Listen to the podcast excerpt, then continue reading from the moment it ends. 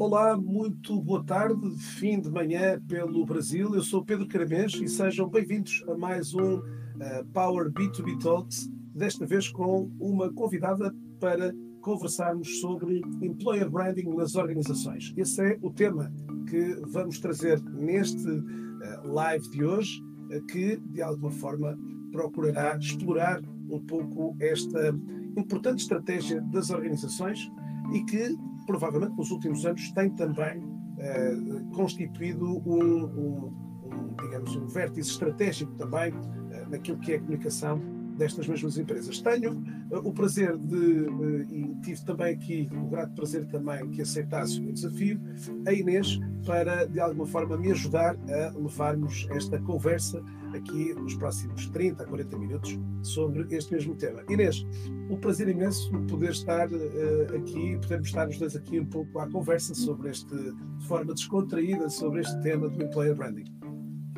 O prazer é todo meu, Pedro. Um, antes de mais, boa tarde a toda a gente que nos está a ouvir. Uh, e é um prazer imenso estarmos aqui a falar de um tema que cada vez tem mais relevância uh, em todas as organizações. A verdade é essa.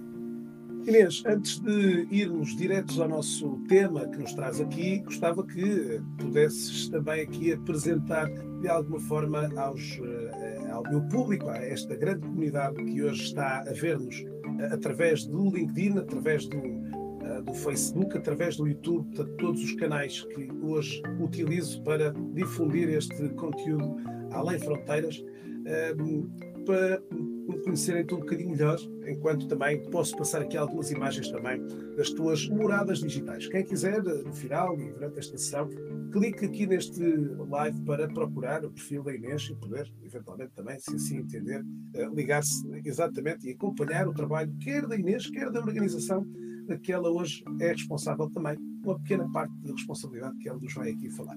Inês. Certo. Então, um, eu estou na Glint uh, há oito anos, uh, portanto, a minha área é os recursos humanos, sempre trabalhei em recursos humanos, tive a possibilidade, dentro dos recursos humanos, de trabalhar aqui um, em diferentes áreas. Portanto, comecei um, na área de desenvolvimento de recursos humanos, depois tive a possibilidade de experienciar o que era o recrutamento, até que percebi que o que eu gostava mesmo realmente era esta área do desenvolvimento de recursos humanos, até que uh, tive então o, o desafio, uh, lançaram-me aqui o desafio de gerir a equipa de recursos humanos da Glint. E eu acho que este é um ponto que eu gostava, gosto muito de focar, porque acho que felizmente já há muitas empresas que apostam no talento interno uh, e eu acho que sou um exemplo disso. Comecei na Glint com um estágio Uh, entrei como trainee uh, e passado uh, este, este tempo todo que estou na Glint, porque a minha carreira foi feita na Glint, tive a oportunidade de crescer juntamente com a Glint e passar aqui a gerir o Departamento de Recursos Humanos. Isto para mim é muito gratificante, porque a verdade é que gosto também que a Glint seja, seja vista como uma empresa que dá estas oportunidades um, aos colaboradores.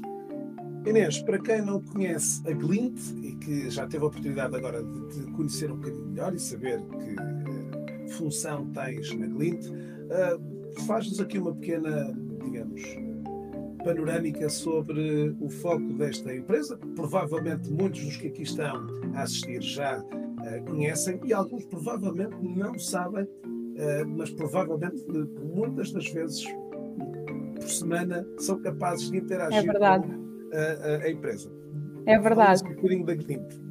Então, a Glint é uma tecnológica uh, portuguesa que atua essencialmente no, na Península Ibérica, mas nós somos líderes de mercado, então, na área da, da saúde. Uh, portanto, quando entramos num hospital, numa clínica, o software, muitas vezes que lá está, é um software Glint. Portanto, nós desenvolvemos soluções uh, tecnológicas para a área da saúde.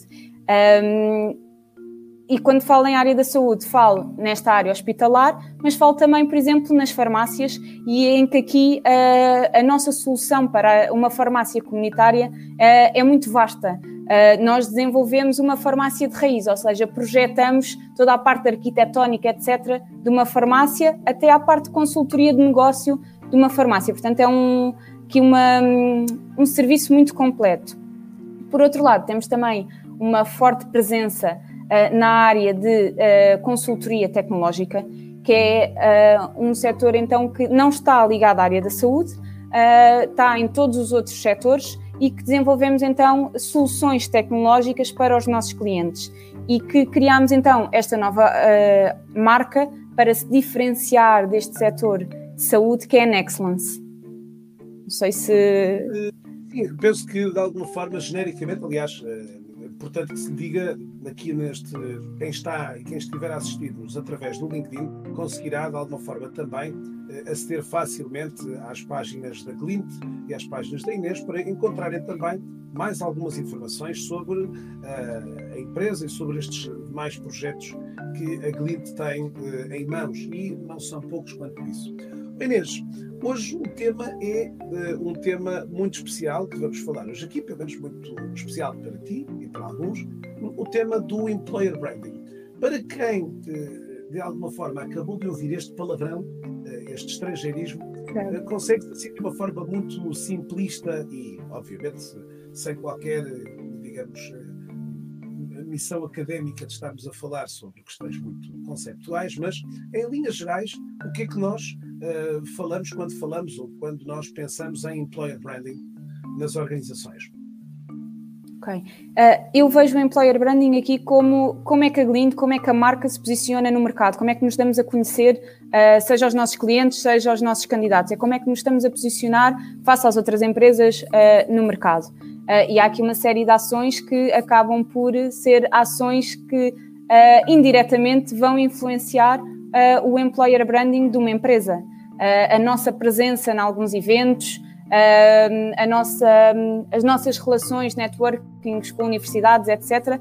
Obviamente são tudo ações em que nós, quando as estamos a fazer, estamos a pensar uh, como é que estamos a posicionar a Glint enquanto marca uh, para o público em geral. Portanto, eu vejo o employer branding uh, desta forma. De forma muito simples é o que é que a marca faz, como é que a Glint se apresenta ao mercado. Oh, oh Inês, esta temática conheceu nestes últimos anos uma, uma maior, digamos aqui, uma maior relevância, pelo menos uh, as, as, empresas foram-lhe dando maior relevância. A que é que tu atribuis este crescendo, este crescendo de, uh, de importância que este tema trouxe para as organizações? Seja, eu acho que essencialmente. Tema, não, é? não falamos sobre o tema, não era, não era um tema, ou melhor, pelo menos não, lhe era atribuída, digamos assim. Não lhe dávamos o nome o nome, exatamente. Que, obviamente que sempre fizemos, não é? Não lhe dávamos, não lhe atribuímos, era uma. Mas a que é que tu atribuis de alguma forma este crescimento também hum, desta preocupação por parte das organizações? Eh, eu acho que o setor uh, das organizações, o mundo do trabalho mudou muito nos últimos tempos. Um, há uma grande competitividade um, quando procuramos talento.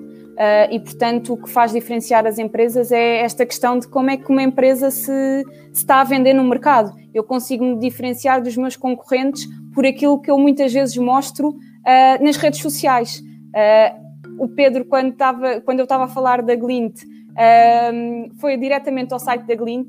Eu acho que hoje em dia esse não é um passo, não é o primeiro passo quando um candidato quer ir saber de uma empresa, acho que já não vai tanto ao site, vai muitas vezes, muitas vezes às redes sociais. E é nas redes sociais que nós, nós estamos aqui também a trabalhar muito esta, este conceito do employer branding. Inês, dentro, desse, dentro deste contexto, hoje pelo menos por, por, também, de alguma forma, me vou estando próximo de empresas como a Glint e de outras, um, esta temática do employer branding, uh, de repente surgiu aqui uma, uma área que de repente uh, dividiu alguns departamentos dentro das estruturas. Ou seja, se por um lado as empresas percepcionavam que, bom, se estamos a falar em comunicação, o tema é claramente alinhado para a responsabilidade da equipa de marketing. Por outro lado, as equipas de, e os departamentos de RH, de alguma forma, eh, também sentiram e chamaram a si esta, esta, esta, digamos, esta área. Uh, uhum. Inês, fala-nos um bocadinho desta relação, não de ódio, esperemos nós, mas de verdadeira saudável convivência entre estas duas áreas que hoje, de alguma forma, também são chamadas a esta, a esta estratégia de employer branding por parte das organizações. Sim, não vejo nada como uma relação de ódio, muito pelo contrário, acho que se calhar é dos temas que exige uma maior parceria entre o Departamento de Recursos Humanos e o Departamento de Marketing. Um, Ou seja, nós, nós recursos humanos temos muito a ganhar com o trabalho que é feito pelo marketing. O employer branding não nos podemos esquecer, eu não vejo só o employer branding externo, portanto, uh, como é que a marca se está a posicionar para o exterior, mas também como é que nós nos estamos a posicionar internamente. Portanto, existe aqui também uh, o employer branding interno de como é que nós estamos a comunicar com os nossos colaboradores. Não nos podemos esquecer que é muito fácil o marketing fazer um post, o que seja, a dizer ou colocar no site da Glint o que é, a Glint, quem é que nós somos, é completamente diferente termos um colaborador da Glint a, a expressar-se e a dizer ok, a Glint faz isto e faz aquilo, mas é muito mais do que isto e trabalhar na Glint é espetacular. Portanto, os maiores embaixadores aqui do employer branding são os colaboradores. Eu acredito nisso. Oh, Inês, sabes que uh, nos últimos anos, uma das métricas que vou procurando muitas das vezes analisar quando uh, contacto pela primeira vez com uma organização é, muitas das vezes, ir ao LinkedIn, conseguir, portanto, é uma métrica que é disponibilizada pelas contas premium do LinkedIn, uma métrica que nos diz, em determinada organização, quantas pessoas publicaram conteúdos no LinkedIn sobre uhum. essa mesma empresa. E aquilo que muitas das vezes notamos é que empresas mais socialmente envolvidas, onde este employer branding, como tu dizes, começou de dentro para fora, e que é uhum. fundamental, porque no fundo são eles que serão aqui, muitas das vezes são eles que, eh, que dão o rosto e que de alguma forma uh, passam para o exterior muito daquilo que se vive e que às vezes não está contado nas ofertas de emprego, não, é? não está nas entrelinhas. Um, e, e, esse, e essa métrica às vezes diz-nos, é? quando olhamos para, para uma empresa e eu digo, olha, menos de 2%, 5% dos seus colaboradores uh, interagiram ou participaram uh, na rede LinkedIn. E esta, muitas das vezes, até atribui aqui uma relação de causa e efeito. Ou seja, quanto menor é esse valor, muitas das vezes, claros indícios de que a empresa não começou uh, dessa forma. Uh, percebes? E, portanto, hoje, uh, esse é também um dado, às vezes, curioso, que gosto de ressaltar e que tu chamaste muito bem. Oh, oh, Inês, claramente que numa estratégia de employer branding, uh, esse marketing interno, chamamos-lhe assim, é claramente hoje, deve ser hoje claramente o foco prioritário para só depois alavancarmos para, para o exterior, não é? Portanto, é sempre de dentro para fora e não, o como ainda vai acontecendo com alguma frequência, estratégias às, voras, às vezes de fora para dentro, não é? Eu acredito nisso. Acho que este, este tema, de, o início de tudo isto está na, nesta, nestas ações que fazemos internamente. Uh, porque é aqui que construímos o nosso ADN e é esse ADN, essa cultura que construímos que queremos que passe para fora. Isto só passa, obviamente, se as pessoas internamente partilharem estes valores. Um, e uh, uh, estavas a falar de uma coisa muito curiosa que era essas métricas do LinkedIn. Eu percebi-me, isto para nós foi novo este ano, na Glint, se calhar noutras empresas já se faz há mais tempo, uh, mas nós agora temos KPIs. Algumas áreas definiram KPIs uh, para os colaboradores passarem a comunicar nas redes sociais. Eu acho que isto é uma mudança muito positiva. Muito, muito positiva. Ou seja, porque nós, obviamente, uh, é uma maneira de começarmos, ou seja, isto não se faz naturalmente, as pessoas não têm, uh, nem toda a gente gosta de estar aqui a falar em público, a escrever artigos, a expor-se, porque isto de certa forma estamos aqui a expor, um, mas começam a perceber que a voz deles é muito mais ouvida do que um departamento de recursos humanos, do que um marketing, do que um texto escrito num site. Portanto, eles têm que passar esta mensagem. Um, e, eu e esse gostava... envolvimento, às vezes, em alguns dos casos, Inês, é um envolvimento que se faz educando a comunidade, consciencializando de que hoje uh, eles são parte integrante de uma estratégia de comunicação. Uh, e hoje, aliás, também se nota de alguma forma que as empresas que hoje posicionam muito mais o seu conteúdo através destes meios vá, uh, do LinkedIn, entre outros meios digitais, outras redes um, sociais digitais, um, as empresas que focalizam mais a atenção na sua, uh, digamos assim, na sua massa, na sua equipa, na, nas suas pessoas, normalmente acabam por ter, até porque são conteúdos que normalmente têm uma carga de viralidade imensa. Olha, é que tu vês, não é? Quer dizer, hoje, é quando um colaborador, quando hoje um novo colaborador decide publicar na sua página do LinkedIn o merch que recebeu o welcome de boas-vindas das empresas, aliás, continua a ser, talvez, das publicações mais impactantes que os profissionais fazem quando iniciam uma nova jornada. E hoje olhamos para aqui para o LinkedIn e muitos destes posts virais acabam por vir deste, digamos assim, desta pequena uh, nota onde o colaborador gosta de mostrar, desde logo, uh, o, a nova camisola que veste e, pronto, e associada a ela todo, todo, digamos aqui, todo o material que de alguma forma acaba por ser. Isso é tem um impacto uh, enorme. Fala, fala às vezes de 5, 6, 7, 8 vezes maior do que o impacto que uma publicação institucional menos sexy, menos atrativa. Uhum. Hoje, publicações está, está aprovado pelo LinkedIn publicações hoje eh, feitas por páginas de empresas com pessoas geram seis a sete vezes mais visibilidade do que publicações sem fotografias de utilizadores. Certo, só meramente o texto, sim. Só eu acho que as pessoas estão muito cansadas. Uh, eu acho que também temos, uh, temos tantas fontes de informação a virem até nós que uh, é muito mais apelativo termos uma imagem, um vídeo, algo que nos um, transmite esse sentimento de pertença que estavas a referir, um colaborador quando entra, mostrar, ok, eu fui bem acolhido e a empresa onde eu passei agora a fazer parte deu-me isto, tem um impacto gigante.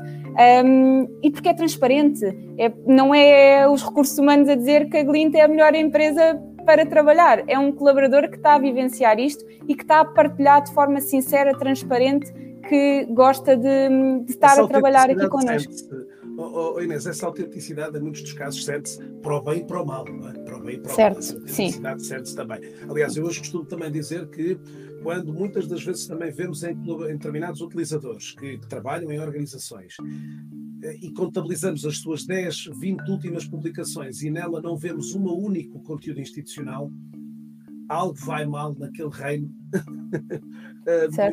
que pode ser uma componente institucional ou até pessoal, é? Mas normalmente há de facto aqui razões para acreditar que a empresa pode naturalmente também eh, contribuir para esse bem-estar, para essa. Eh, oh, oh, Inês, perguntava-te eu, portanto, dentro destes contextos, eh, as equipas de, de, de, recursos humanos hoje, e nomeadamente uma temática que hoje eh, é também aqui muito explorada muitas das vezes por muitos candidatos, que é aquele recrutador que abordou-me de uma forma errada ou aquele recrutador não me respondeu. Vocês hoje também passam também para a equipa de RH, para a equipa de recrutamento, toda esta responsabilidade que eles hoje carregam de as primeiras experiências.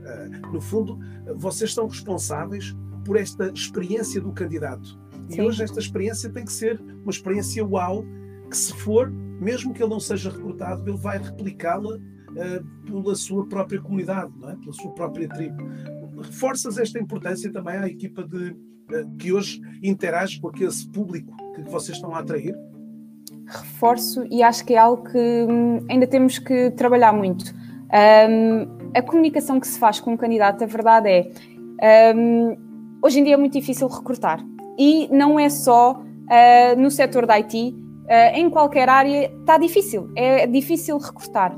Portanto, uh, aquela primeira experiência, o primeiro contacto que nós fazemos com um candidato, nós não nos podemos esquecer que hoje em dia são poucos os candidatos, e agora uh, referindo-me ao setor da IT, que respondem a um anúncio. Portanto, o primeiro contacto é por parte da empresa, a empresa é que vai até ao candidato. a empresa é que vai apresentar aquele desafio e vai perguntar se o candidato está interessado ou não em aceitar este desafio. Portanto, esta é uma comunicação é aqui unilateral. Portanto, este primeiro contacto é muito importante. Nós temos que também nos diferenciar, não só responder a todos os candidatos que vêm uh, até nós, uh, mas também que esta comunicação seja adaptada. Não pode ser uma mensagem tipo uh, que é enviada para milhares de candidatos. Temos que nos adaptar. Eu acho que aqui está, está o desafio das equipas de recrutamento, é estar sempre à procura da, das últimas tendências de como é que nos podemos diferenciar dos milhares convites que os profissionais têm uh, das empresas hoje em dia. É porque, Inês, hoje uma boa experiência, eh, digamos, nesta relação entre eh, recrutador e candidato, lá está, é hoje uma, uma experiência que é replicável, mas uma má experiência tem ainda um impacto ainda maior. É? Maior, é hoje, é verdade.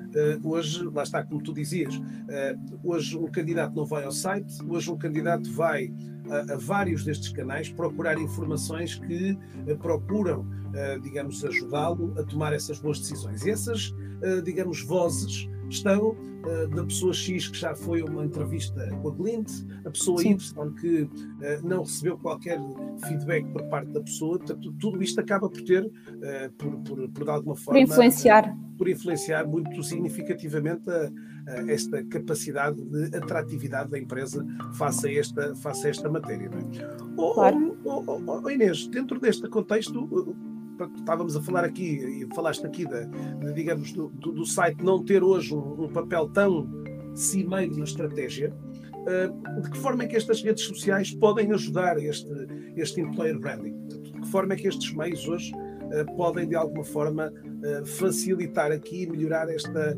esta impressão, ou esta, este posicionamento que a marca quer que a empresa quer, digamos assim, faça estes candidatos, e não só candidatos, não é? falaste em candidatos, mas eh, às vezes é importante perceber que o cliente também quer fazer negócios com empresas que, onde os seus claro. colaboradores estejam digamos, felizes, onde haja de facto aqui uma, um espírito, digamos, bastante, bastante positivo à volta dela. É? Portanto, hoje, às vezes, centrar só na, neste público-alvo, às vezes pode parecer redutor, é? Pode parecer uhum. muitas das vezes redutor. Mas de que forma é que, estava-te então a perguntar, de que forma é que estas redes sociais podem então fazer esta, podem ajudar a incrementar esta, esta, este posicionamento da, da marca, eh, digamos, junto do, dos teus públicos-alvo?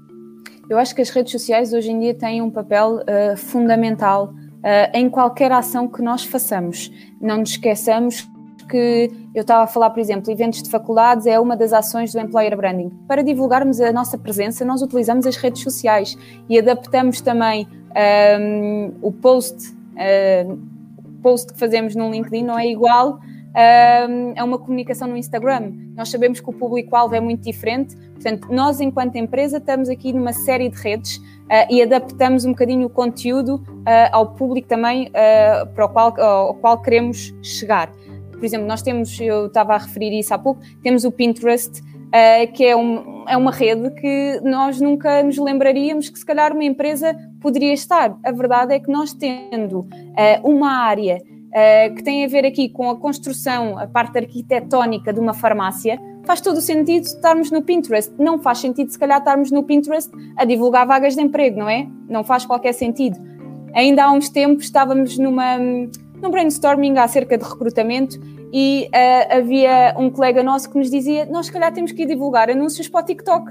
E nós achámos aquilo muito parvo, mas a verdade é que se os nossos candidatos estão no TikTok, é lá que nós temos que estar também. Portanto, nós temos que nos adaptar. As marcas, as marcas eu penso que há, sei lá, algumas, assim, a Rádio Popular, assim de cabeça muito rápido, a Rádio Popular, entre outras, de facto compreenderam aqui que este tipo de ambientes poderia efetivamente ajudá-los a, a, digamos, a levar a sua, e aliás, em alguns dos casos, a atrair uma população jovem uh, também muito cliente também, é? Portanto, aqui no fundo, uh, um contexto duplo, não é? Quer não só de, de, passar um bocadinho o espírito, até porque neste caso, no, no, caso do específico de, de, deles, acabaram por ter aqui uma, eu até vou, vou mostrar na, na, imagem, isso acaba por demonstrar muitas das vezes que, se vocês, aliás, eu vou partilhar aqui na tela, se vocês repararem, eh, todo o TikTok eh, aqui é feito pelos próprios colaboradores, portanto, são eles que hoje, de alguma forma, uh, corporizam aqui as diferentes ações, não é? Uh, e, portanto, e transmite logo o ambiente, ou seja, um, os profissionais estejam dispostos a fazer estes vídeos, nota-se logo que vivem num ambiente corporativo que muito benéfico, que estão à vontade. Um, e eu acho que isso é importante, isso é o poder das redes sociais, é que nós não mostramos só uh, aquilo que é o que, é que a Glint faz, o que é que a Glint oferece enquanto serviços, mas o que é que a Glint no seu dia a dia é realmente, o que é que é trabalhar aqui. Eu acho que é isso que as redes sociais nos permitem hoje em dia. Era, era, um pouco essa a pergunta que eu te ia fazer. Portanto, como é que, de alguma forma, uh, uh, digamos, como é que tu achas que essa cultura e esse ambiente acaba por, digamos, deve ser transmitido? É? Já falaste um bocadinho, portanto, no fundo ajudas é, todos estes e cada rede com a sua especificidade e não só, até porque, vamos lá ver, hoje, provavelmente, muitos dos que estão aqui a assistir-nos, uh, e pronto, não te quis deixar nervosa, mas estamos aqui com mais de meia centena de pessoas. oh, meu Deus. Já tivemos aqui com mais de 100 participantes mas pronto, não te queria deixar nervosa. Uh, mas uh, dizer-te que, uh, de alguma forma, hoje, cada um de nós, hoje, provavelmente, coabita várias redes e também com elas motivações distintas. Ou seja, hoje vejo a Glint no LinkedIn porque estou com um determinado mood e com uma determinada predisposição, mas se calhar logo mais à noite no Instagram vejo um outro mood e obviamente que aqui hoje esta cultura e o ambiente transmitem-se, obviamente, em função também do tipologia de canal que. Uh, e vocês acabam de fazer esse, também esse trabalho de ajustamento, não é? Sim, e as redes sociais permitem-nos uma coisa muito interessante, não nos podemos esquecer, que é uh, interagir. Portanto, não é só enquanto num site, se calhar, divulgamos uma oferta, etc., não temos qualquer reação, não é? As redes sociais permitem-nos logo ter algum contacto, seja com candidatos, seja com colaboradores que vão divulgar aquela vaga também, seja os comentários que surgem através desse post. Portanto, conseguir logo ter uma relação, um, não ser só uma comunicação unilateral da empresa para o exterior, mas as pessoas interagirem connosco. Eu acho que isso também é importante. Aquilo que. E, e, como tu disseste, conseguir que a empresa esteja também uh, com esta, digamos. Uh, vertente humanista e humanizada, é? portanto, no fundo é dizer, há um rosto por trás, e aliás, daí que hoje também, no caso da GLIT e de outras organizações, eh, há de facto aqui um, uma ação hoje de, de, de, procura de candidatos, de uma procura ativa de candidatos, é? como tu dizias há pouco, quer dizer, eh, o mundo do trabalho alterou-se, a forma como hoje procuramos eh, atrair talento acaba por se transformar, não é? Agora, isso também trouxe aqui essa vertente humanista de. Pronto, são pessoas que estão desse lado também, não é? Não, é um, não, é uma, não estão a responder para um logotipo, não é? para uma nova marca. Portanto, há aqui um, um rosto por detrás dessa. Pronto, e que o candidato hoje aprecia eh, e o candidato hoje valoriza, não é? É verdade, é verdade. Um, eu ia referir também, um, há bocado estávamos a falar, um, estas reações nem sempre são positivas, não é?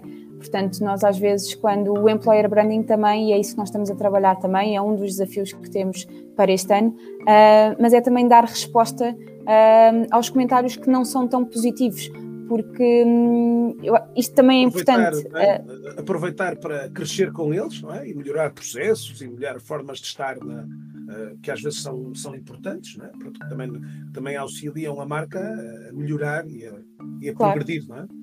Mas, mas nesse certo. sentido, era isso que eu te ia perguntar. Portanto, vocês uh, têm de alguma forma, uh, digamos, também quase que estimularem também para que as pessoas, no fundo, pronto, com, com os riscos associados a, a, que as pessoas possam hoje dizer bem ou mal da organização. É? Claro. Mas estavas a dizer, vocês têm procurado uh, o grande desafio de conseguir, digamos, levar isto para e aproveitar isso no bom sentido, não é? Sim, não nos podemos esquecer não nos podemos esquecer também que um, hoje em dia não é só a empresa uh, que comunica.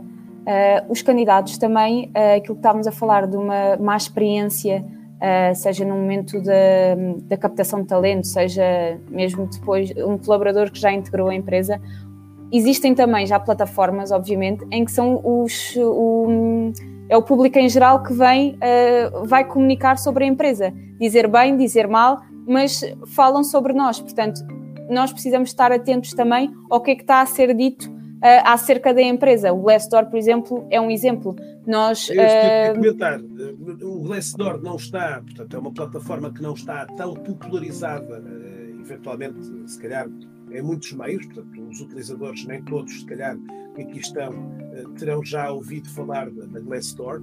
Eh, consegues, assim, de uma forma muito resumida, eh, explicar um bocadinho o que é que é este, este contexto aqui do Glassdoor, para que quem não seja tão, portanto, conhecedor desta, desta plataforma, Inês, consegues, de alguma forma, hum, explicar em linhas muito gerais o que é que é isto do Glassdoor? Claro hoje em dia os candidatos quando mudam uh, estão a pôr a possibilidade de mudar de empresa, se calhar uh, uh, vão a uma entrevista, tiveram uma proposta e estão naquele momento de aceito, não aceito, muitas vezes vão ao Glassdoor saber qual é a pontuação que aquela empresa tem uh, no Glassdoor, o que é que as pessoas estão a dizer. E ali pode-se dizer tudo, desde intervalos salariais, como é que é a política de benefícios, como é que uh, a interação com o CEO, portanto, não é uma página, pode não ser um, gerida pela empresa, são, às vezes são pessoas um, particulares que começam a, a, fazer uma publicação sobre aquela empresa e, portanto, pode-se encontrar uh, tudo o que possam imaginar no Glassdoor, desde o ambiente vivido à política remuneratória, benefícios, portanto, é a opinião das pessoas sobre aquela empresa. Um, e aqui é, é, onde nós. Exatamente, e aqui até, de alguma forma, estas, este feedback todo, de, eh, ou seja, de, aliás, eu já disse várias vezes que se algum dia o LinkedIn adquirir o Glassdoor e estimular sempre que os utilizadores mudam de, de empresa, estimulá-los a deixarem um feedback sobre essas experiências, bom, o território aí pode ser eh, muito desafiante para as organizações, não é? Sim, e, mas eu acho que está aí outro desafio também. Fechado, é? Sim, sim. Certo, porque eu acho que é muito fácil isto, é em várias coisas na nossa vida, é muito mais fácil criticar do que ir deixar um, uma mensagem positiva. Um, e eu acho que isto também temos que uh, incutir esta cultura das pessoas dizerem bem. Quando as coisas correm bem, têm que ser ditas também. Um, e eu acho que isto é importante. Essas experiências no mundo digital o povo está mais uh, habituado a verter sangue do que. Infelizmente. Uh, infelizmente. É? Tem a ver um pouco, às vezes, com este. Ou seja, mais depressa, por isso é que eu há pouco dizia, mais depressa partilha, uh, como alguns dizem, se for uma boa notícia, ele partilha com duas pessoas. Se for uma péssima notícia, ele vai fazer campanha para chegar ao maior número de pessoas possível. Não é? Aliás, às é vezes até assistimos em algumas das redes que as pessoas passam a, a notícia e dizem ajudem-me a espalhar para que o maior número de pessoas saiba sobre isto. Não é? Agora, não faz o mesmo quando muitas das vezes são, lá está, experiências positivas. Não é? Experiências positivas. Isso é um pouco ingrato, é um desafio. Como é que nós conseguimos mudar esta cultura? É verdade. Olha, um, Inês, temos aqui já algumas pessoas. Aproveito para um, dizer aqui, estamos a ser a, a, meio da nossa conversa. Estou à conversa com a Inês Pinto, da diretora de Recursos Humanos da Glint. Estamos a falar sobre Employer Branding, é o tema de hoje. E uh, desafiei-vos também, desse lado, a colocarem as suas questões uh, à Inês para que ela vos possa responder aqui da melhor forma que ela souber e eu também, eventualmente, se também for em estado, também colocar uh, algum comentário sobre isso. O Carlos Esteves é a primeira pessoa que deixa aqui uma pequena pergunta. Carlos, antes de mais, obrigado pela tua questão. O Carlos pergunta o que é que é hoje mais valorizado uh, numa pesquisa, neste caso? São as competências técnicas, são os projetos, as competências intelectuais, dada a relevância destas contextos uh, ou destas competências no contexto organizacional. Esta pergunta, não sei se querás aqui deixar também ao Carlos alguma. Portanto, presumo aqui que o Carlos o que está aqui a dizer é o que é que valorizam mais hoje nestes novos colaboradores. É? é óbvio que isto é difícil, porque vai generalizar, mas enfim. Inês, é deixo-te deixo o desafio. uh, depende muito também uh, do tipo de perfil que estamos a falar. Obviamente, uh, um recém-licenciado, nós não vamos à procura das competências técnicas que adquiriu na faculdade, o curso que tirou, é muito mais para além disso, é muito mais aquilo que ele faz para além disso porque nós vemos uh, uma turma de 150 alunos acabados de sair da universidade, se calhar têm os mesmos conhecimentos uh, técnicos, uh, académicos, mas o que eles fazem fora desse horário uh, laboral, as experiências que vão adquirindo, uh, é muito mais enriquecedora, porque conseguimos perceber ali se adapta ao fit que nós também estamos à procura em termos de organização. Num perfil mais sénior, Uh, obviamente que as competências técnicas ganham aqui uh, um maior relevo um, e a maneira como as pessoas uh, enfrentam os desafios, eu acho que hoje em dia é essencial. Eu posso não ter o conhecimento técnico para fazer uma determinada atividade, uma determinada função, mas a minha atitude, a atitude que eu tenho perante isso, aquilo que eu vou fazer por mim para adquirir esse conhecimento, é, nós valorizamos muito mais. Sim, de forma muito resumida, eu acho que é muito mais quase a atitude que nós temos perante a vida, perante os desafios que nos são lançados, do que propriamente os conhecimentos, porque a, a verdade é que hoje em dia um, as empresas também formam os seus profissionais, uh, os profissionais crescem dentro Algumas das organizações. exatamente, ou seja, uh, conseguimos formar questões técnicas, às vezes não conseguimos é formar outro tipo de as tais habilidades sociais e Exatamente. Já tinhas a oportunidade de dizer. Olha, um, a Inês, a Inês, a Ana Soares da Mota e Oliveira coloca aqui uma questão que normalmente eu um, permita-me aqui a Ana Oliveira às vezes dizem, é muitas das vezes comum em organizações que de alguma forma ainda atravessam grandes desafios nas suas, uh, digamos, grandes desafios neste novo paradigma aqui que atual vivemos e, portanto, desafios de, associados à transformação digital. A Ana Oliveira pergunta até que ponto deve um empregador instar os seus colaboradores uh, a postarem nas redes sociais e como é que se gera o risco associado ao não ter controle do que estes colaboradores escrevem sobre a empresa nas redes sociais. Inês, dou-te a primazia de uh, trazeres aqui algumas, tenho também aqui alguns dizeres a falar sobre isto, mas uh, okay. gostava de te ouvir. Eu sou apologista que uh, devemos incentivar e devemos estar preparados para o que possam dizer sobre nós. Um, portanto, daí eu estar há pouco a falar que é importante também conseguirmos uh, responder às críticas, um, dar aqui uma resposta uh, não só aos comentários positivos, mas também, obviamente, aos negativos.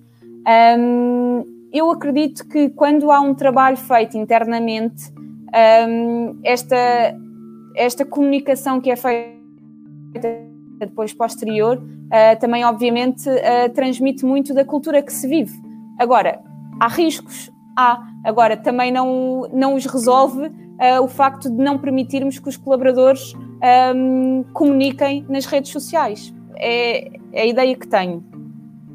Se calhar a área de marketing tem uma ideia diferente. Oh, Inês, evidentemente que hoje percepção que eu tenho aqui relativamente a esta excelente questão da, da Ana é que, obviamente, que uh, a realidade na atualidade, da atualidade é de que a empresa deixou de ser o centro do mundo no que toca a esta questão do conteúdo. Ou seja, se há uns anos atrás era a empresa que fazia a publicação dele, dela para os outros, para o exterior e até para dentro, hoje em dia eh, essa, digamos, unidirecionalidade eh, desapareceu. Acabou acabou. Totalmente. E, portanto, hoje o que acontece aqui é que, claro, nesta mudança de chip que eu há pouco dizia, evidentemente que muitas das organizações, eh, sentindo esta perda de controle, que obviamente vinha associada a esta pluralidade de vozes. Né? Mas já te falou aqui, hoje, provavelmente, e isso tem sentido de alguma forma nos mais variados estudos que se têm produzido, é que hoje a comunicação espontânea, a comunicação digamos, mais natural, feita pela, pela comunidade de, de, dos colaboradores, é hoje mais impactante para o bem e para o mal. Agora, obviamente que, como é que, primeiro, a, a questão é que, Ana, nós hoje não instamos os colaboradores, né? a Inês hoje anda de chicote, a, obviamente, a, a estimular. Hoje as pessoas têm que entender que, eh, de alguma forma, isto é tão benéfico para, para elas, eh, para, para as pessoas, de alguma forma tão benéfico para as pessoas, eh, para elas próprias enquanto indivíduos, eh, mas uhum. para as suas organizações. E isto, de alguma forma, é um win-win um, para todos. É? é? um win-win para todos. Claro. Evidentemente que isso, Ana, obviamente que, em alguns dos casos, eh, e eu diria se calhar em todos, a empresa deve procurar desenvolver uma boa estratégia, uma boa estratégia de proximidade com a sua equipa interna explorando muitas das vezes com ela os benefícios desta exposição. Os benefícios também, aculturando, educando digitalmente os colaboradores. Isto é um, é um trabalho importante hoje. Quer dizer, repara que hoje, Ana, não é pelo facto de uma empresa ser constituída apenas por techis, por tecnológicos, que faz deles agora grandes ativos no plano digital. Longe disto, longe. Portanto, temos que hoje, muitas das vezes, agora, este é um processo, digamos assim, em colaboração com eles. Ou seja, em momento algum hoje, por exemplo, eu que acabo por entregar muito, muito momento deste formativo nas empresas, em momento algum nós hoje falamos em obrigações, falamos hoje em recomendações, em boas práticas. E claro que hoje eh, estes, alguns destes utilizadores muitas das vezes ainda estão a meio desta jornada e que de alguma forma, e isto não falo só dos colaboradores, mas também das FIAs. É? Os, Ana, é maior o risco de nós não abrirmos a boca do que é o risco de abrirmos. E às vezes aqui, pronto, com, com todos os riscos, ao Ana Oliveira, tivemos um risco, ou tivemos um caso recente da TAP, de um vídeo que é publicado nas redes sociais e que de facto causou um enorme dano às pessoas envolvidas e à própria organização. Daí que estamos a falar de pessoas de alguma forma já com alguma sensibilidade ao tema, não é? Mas são áreas que a empresa percebe que hoje não tem como silenciar de alguma forma estas componentes, não é? Portanto, não tem como, de alguma maneira, deixá-las uh, sem, sem, sem voz, é? sem pio. Aliás, uh, esse seria também aqui, uh, hoje, o não comunicarmos, não é? Uh, Inês, provavelmente causaria mais dano o não fazermos, não é? porque também estaríamos a comunicar, não é? estaríamos a claro. fazê-lo também. Olha, o, uh, temos aqui mais algumas perguntas. Uh, o, portanto, aqui a, a, Marcela a dizer também que concorda, infelizmente, a cultura da crítica e, e não elogio é, digamos assim, um, um processo de alguma forma constante também aqui. o David Baião também está a participar aqui connosco, falar aqui também com, a trocar aqui, portanto, isto, temos aqui, a Marcela está a nos ouvir do, do Brasil, portanto, Inês, estamos, estamos longe. Estamos longe. Olha, o, o, o, Carlos, o Carlos complementa aqui também com uma nova, uma nova participação. Portanto, ele diz que continua a acreditar no recrutamento tal como hoje é efetuado, ou seja, com base na pesquisa entrevista ou com maior incidência em algoritmos de inteligência artificial baseada nas tais experiências profissionais como projetos ou até adequação organizacional? É a pergunta. Se também o recrutamento, Eu... Eh, se calhar não é bem o tema que estamos aqui, mas já agora deixo também essa, esta, digamos, claro. esta nota, se quiseres também falar. Eu acho que é essencial esta questão da entrevista. Uh, não significa isto que não possa ser ajudada com alguns uh, processos mais mecanizados, os algoritmos que hoje em dia tanto se fala, mas que não podem ser, uh, na minha opinião, utilizados por si só. Portanto, mesmo que haja um algoritmo por trás de um, num determinado processo de recrutamento, isto não significa que não haja a seguir uma entrevista e que os algoritmos também falham, assim como as entrevistas também vão falhar uh, muitas vezes. Portanto, este processo de recrutamento é, é algo complexo. Um, Enganamos-nos muitas vezes, é normal, uh, mas hoje em dia temos uma série de ferramentas. O LinkedIn veio transformar totalmente uh, este mundo do recrutamento, é impressionante. Eu hoje estava, estava aqui a preparar um bocadinho a nossa conversa e estava a pensar, houve uma série de funções que foram acrescentadas às organizações só por causa das redes sociais. Eu estava na segunda-feira um, a defender aqui o crescimento da nossa equipa de recrutamento e tive um comentário que então vamos recrutar uma pessoa para estar nas redes sociais. E é verdade, nós hoje em dia temos funções que passam o dia nas redes sociais porque nós precisamos de fazer esta pesquisa, de ter alguém sempre a pesquisar candidatos. Portanto, eu acredito que os algoritmos vêm ajudar muito, mas por si só são falíveis também. Portanto, uh, nada substitui uh, este contacto uh, cara a cara e hoje em dia muito facilitado pelo Teams, pelo Zoom, por todas estas plataformas que nos permitem estar aqui à distância, mas que uh, não podem, uh, eu acredito, cair em desuso uh, para passar a ser utilizado um algoritmo. Inês, a, Ana Oliveira, e temos aqui alguns pessoas que estão aqui também connosco, aqui lado a lado connosco. A Ana Oliveira pergunta também, se calhar é uma pergunta que também gostava de lançar, relativamente aqui à parte do colaborador, porque o que ela diz é, e da parte do colaborador, como pode gerir esta eventual colagem excessiva à marca que representa para um dado momento.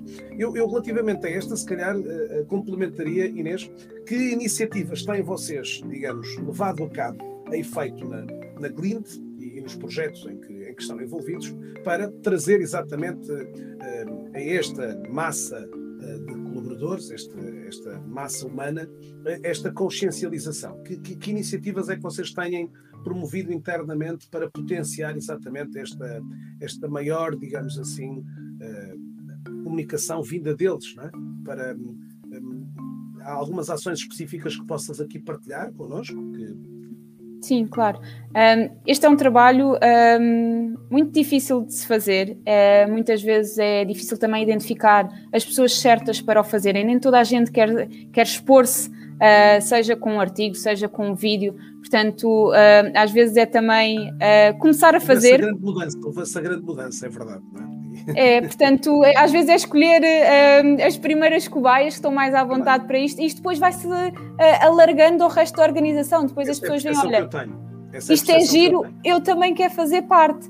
Um... Aliás, as primeiras que às vezes são colocadas até por, em campanhas ou em. Uh, às vezes é quase assim: olha, podíamos fazer uma campanha para colocarmos alguns rostos na imagem de capa do LinkedIn.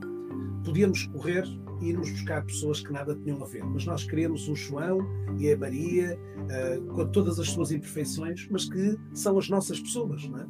E, e, normalmente nestas circunstâncias acontece um bocadinho isso que estavas a dizer, não é? Portanto, da, da, inicial retração e o receio de epá, eu nunca fui muito dado a imagem, que vem depois um entusiasmo gigante de eu também quero, é? eu também Exatamente. quero. Exatamente há sempre, é. um, obviamente, um primeiro grupo de, de, de cobaias. Né? cobaias que, no fundo, acabam por, por se envolver.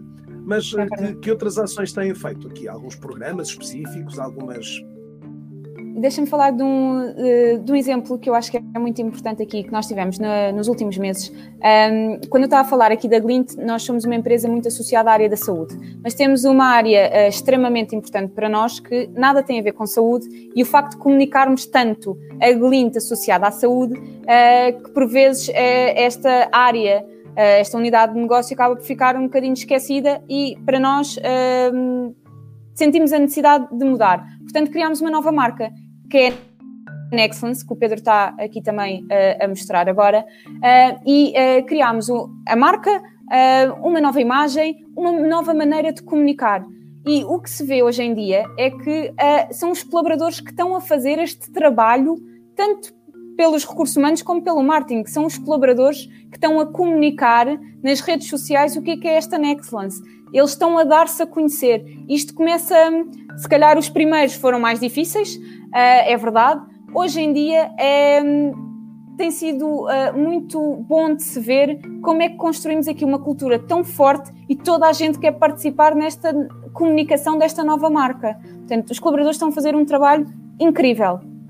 Aliás, não sei se já perceberam aqui, portanto, estas não são modelos nem templates que uh, foram buscar a outros sítios, não é? Portanto, e depois tem este o... lado o lado B quase de. Exatamente, ou seja, a, a, carreira aqui profissional, mas quem é que é aqui a Carolina fora do, da Glint, o que é que ela faz? Eu acho que isto é, é a melhor maneira para transmitir o que é que é a Excellence. É com caras reais, com exemplos reais e o que é que são estas pessoas, o que é que fazem, como é que é o dia a dia dentro da Glint e depois fora da Glint, obviamente.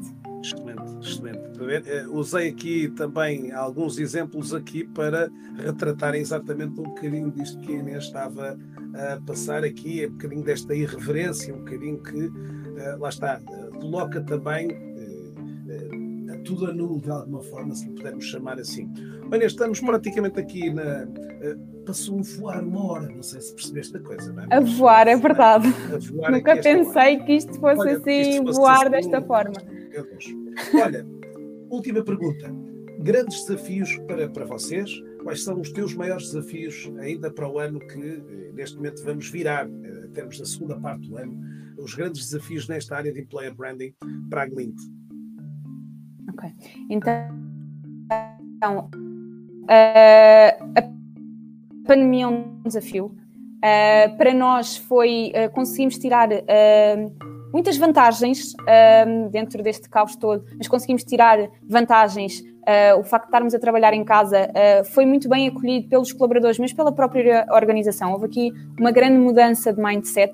Por outro lado, traz um desafio gigante uh, à área de recursos humanos, mas também do marketing. Esta comunicação torna-se essencial agora que as pessoas estão totalmente espalhadas por todo o lado. Um, e nós tivemos uma iniciativa, nós, a Glint um, tem muitas admissões, tem muitas entradas todos os meses. E a verdade é que se, se, eu antes me cruzava com as pessoas no corredor e passava a saber que o Manel tinha entrado para o departamento de marketing, uh, etc., hoje em dia isto não acontece. Portanto, nós tivemos que criar aqui outras formas das pessoas se darem a conhecer. E este também é o employer branding interno que nós estávamos a falar inicialmente. Então criámos aqui uma iniciativa que foi o Manel do Marketing dar-se a conhecer num vídeo, porque achámos que as pessoas recebem milhares de e-mails, já, já não veem os e-mails, portanto tivemos que adaptar aqui uh, esta forma de comunicar. Este também é um desafio, é perceber, ok, que tipo de comunicação é que está a chegar hoje em dia às pessoas, um, o que é que as faz parar e ver realmente o que, é que nós, o que é que nós temos para dizer e passamos a comunicar estas admissões, as pessoas apresentarem-se não só o que é que eu vou fazer na empresa, mas quem é que é o Manel fora da empresa. E eu acho que isto é um desafio, é manter este sentimento de pertença, é uh, continuar a estimular que as pessoas falem sobre a organização, comuniquem, uh, tanto entre elas, mas também uh, aquelas iniciativas. Nós tínhamos muito, nós temos um ambiente muito bom na Glint e havia muitas iniciativas que não eram os recursos humanos, não era a empresa, não era o marketing que, hum, que acabavam por iniciar, por, um, um, por despoltar. Uh, mas sim colaboradores. Olha, vamos jogar vôlei e criamos aqui uma equipa e todas as semanas vamos jogar vôlei à praia. Isto acabou por eh, ficar assim um bocadinho em stand-by com o facto de estarmos todos afastados. Portanto, para mim o principal desafio é como é que nós mantemos este sentimento de pertença das pessoas um, à organização. Um grande desafio, um grande desafio, por certo, acredito eu que vocês vão conseguir, conseguir eh, atingir de alguma forma, eh, até porque, como dizias também, hoje, hoje todo este tipo de, de, de estratégia vá, de, de player branding, se chamarmos assim, é, é uma, é uma estratégia eh, contínua, não é? Portanto, não há propriamente um momento. Aliás, eu há uns anos atrás brincava, dizia que o employer branding só acontecia normalmente quando era uh, por ocasião dos prémios da melhor empresa para, para trabalhar. É? E, portanto, víamos aquelas fotografias glamourosas em algumas revistas da especialidade e, e, normalmente algumas provavelmente desenterravam ou tiravam poeirentas eh, mesas de ping-pong ou outras coisas, eh, e portanto havia ali às vezes uma, uma digamos assim, uma falsidade nessa, eh, nessa, até porque a empresa dizia, bom malta, temos que parecer bem ao público e portanto as coisas materializavam-se de uma forma que às vezes depois não tinha sustentação, não tinha continuidade. Portanto, hoje este desafio, como tu dizes, é continuarmos, mesmo com novos contextos, mesmo com estas novas realidades, continuarmos de alguma forma a a ser capazes de, de atingir estes, tantos destes propósitos, tantos destes, digamos, ações que estás aqui a comentar. Inês, Uh, estamos praticamente no final desta sessão e, como tenho feito também a muitos convidados, vou uh, pedindo, e se calhar não via só pedir a ti, e a pedir a todos os que estão aqui a acompanhar-nos, e são bastantes, que deixassem aí uma sugestão de um livro para agora este período de verão que aqui se avizinha. E, portanto, Inês, não ficas só uh, com essa responsabilidade, uh, lanço também essa responsabilidade a todos os que estão aqui. Deixem um contributo super interessante para esta, seja em português do Brasil, a gente pode estar também assistindo a essas sugestões. Então, em português de Portugal. Deixem aqui. Inês, que livro é que escolheste vir aqui uh, mostrar e falar aqui hoje? Ok. Então, eu realmente, uh, quando leio, gosto muito de ler e gosto muitas vezes de não ler sobre uh, recursos humanos uh, e tentar aqui distanciar-me um bocadinho do, do mundo real. Portanto, o, o, livro que eu trago não é só um, são três, é uma trilogia um, que se chama Trilogia ao Século, de Ken Follett.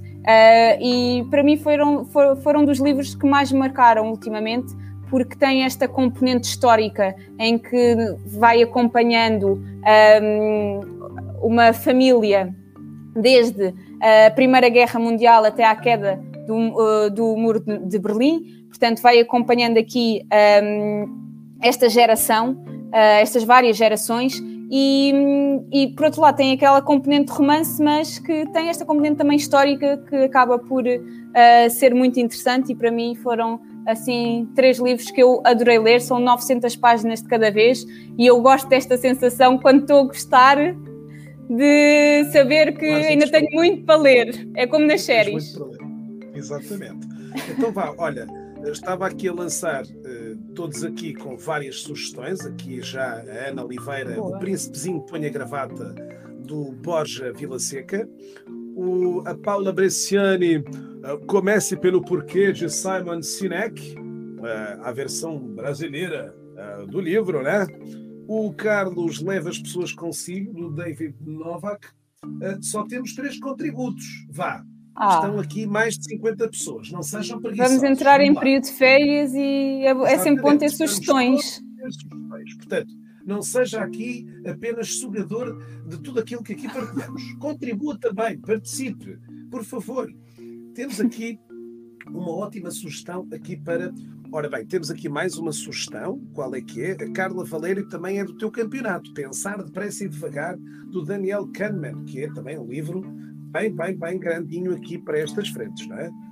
Carla é das minhas. Exatamente, a Carla é das tuas, também tem aqui uh, bastante.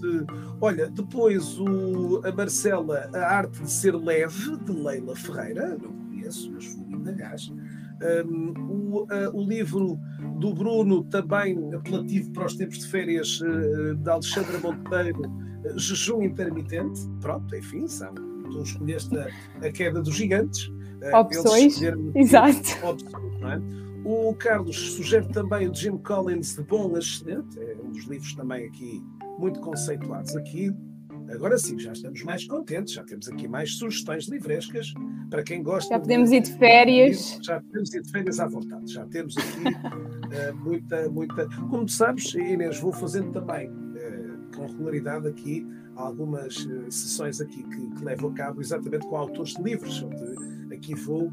Eh, este ano chamei esse projeto o Projeto 1730 eh, e que já tive a oportunidade de oferecer mais de 20 livros aqui desde o início do ano a todos os amantes destas, destas coisas. Bom, uh, vou, estamos praticamente no final. Uh, não sei se uh, Inês gostarias de deixar aqui breves considerações finais para fecharmos aqui a nossa sessão. já sabem, se quiserem acompanhar uh, o trabalho da, da, Inês, por favor, aqui através do seu perfil do LinkedIn, através da página do LinkedIn da Clint ou também da página da empresa, uh, também ou também da página da empresa da Nextlands, para vermos estas boas opções que aqui estão também colocadas. Inês, últimas palavras. Deixo-as para ti. Agradecer agradecer mais uma vez este convite, gostei muito. Uh, passou realmente a voar, uh, as boas conversas são sempre assim, não é? Um, convidar as pessoas a seguir as páginas das redes sociais das empresas. Um, acho que hoje em dia já se está a fazer uh, muitas coisas muito bem feitas, estamos sempre também a tentar adaptar-nos, portanto, um, e, e gostava que a apelar também a esta, um, porque acho que é sempre importante. Claro, claro que sim. Inês, tivemos aqui algumas dificuldades na, em ouvir-te finalmente, mas passou-se claramente a mensagem. Então, desejar a todos, e assim em particular, que está desse lado e que esteve aqui, mais de 60, 70 pessoas, 80 pessoas, uh, tivemos aqui um picozito de quase 100 participantes, excelente entre os mais variados canais. Agradecer-lhe muito esta participação aqui. Vamos continuar, vamos continuar seguramente. Para a Marcela, ela vai ficar antenada com o português de Portugal uh, para poder aqui no próximo ano vir também. Uh, é muito bem-vinda, Marcela, aqui a Portugal. Estamos de braços abertos para receber aqui para a sua nova fase, a sua jornada aqui académica com o seu doutorado. Está bem? Fiquem bem, votos de uh, uma, um bom São João, é verdade? Não é verdade, se... hoje é dia de São João. Hoje é dia de São João e, portanto, vamos dar aqui estas comemorações finais. Uh, Inês fica só por aqui para fazermos depois aqui um fecho final. Uh, claro que sim. Tudo bom, votos de um excelente dia e estamos perto e a caminho de um bom fim de semana para todos. Obrigada, boa tarde.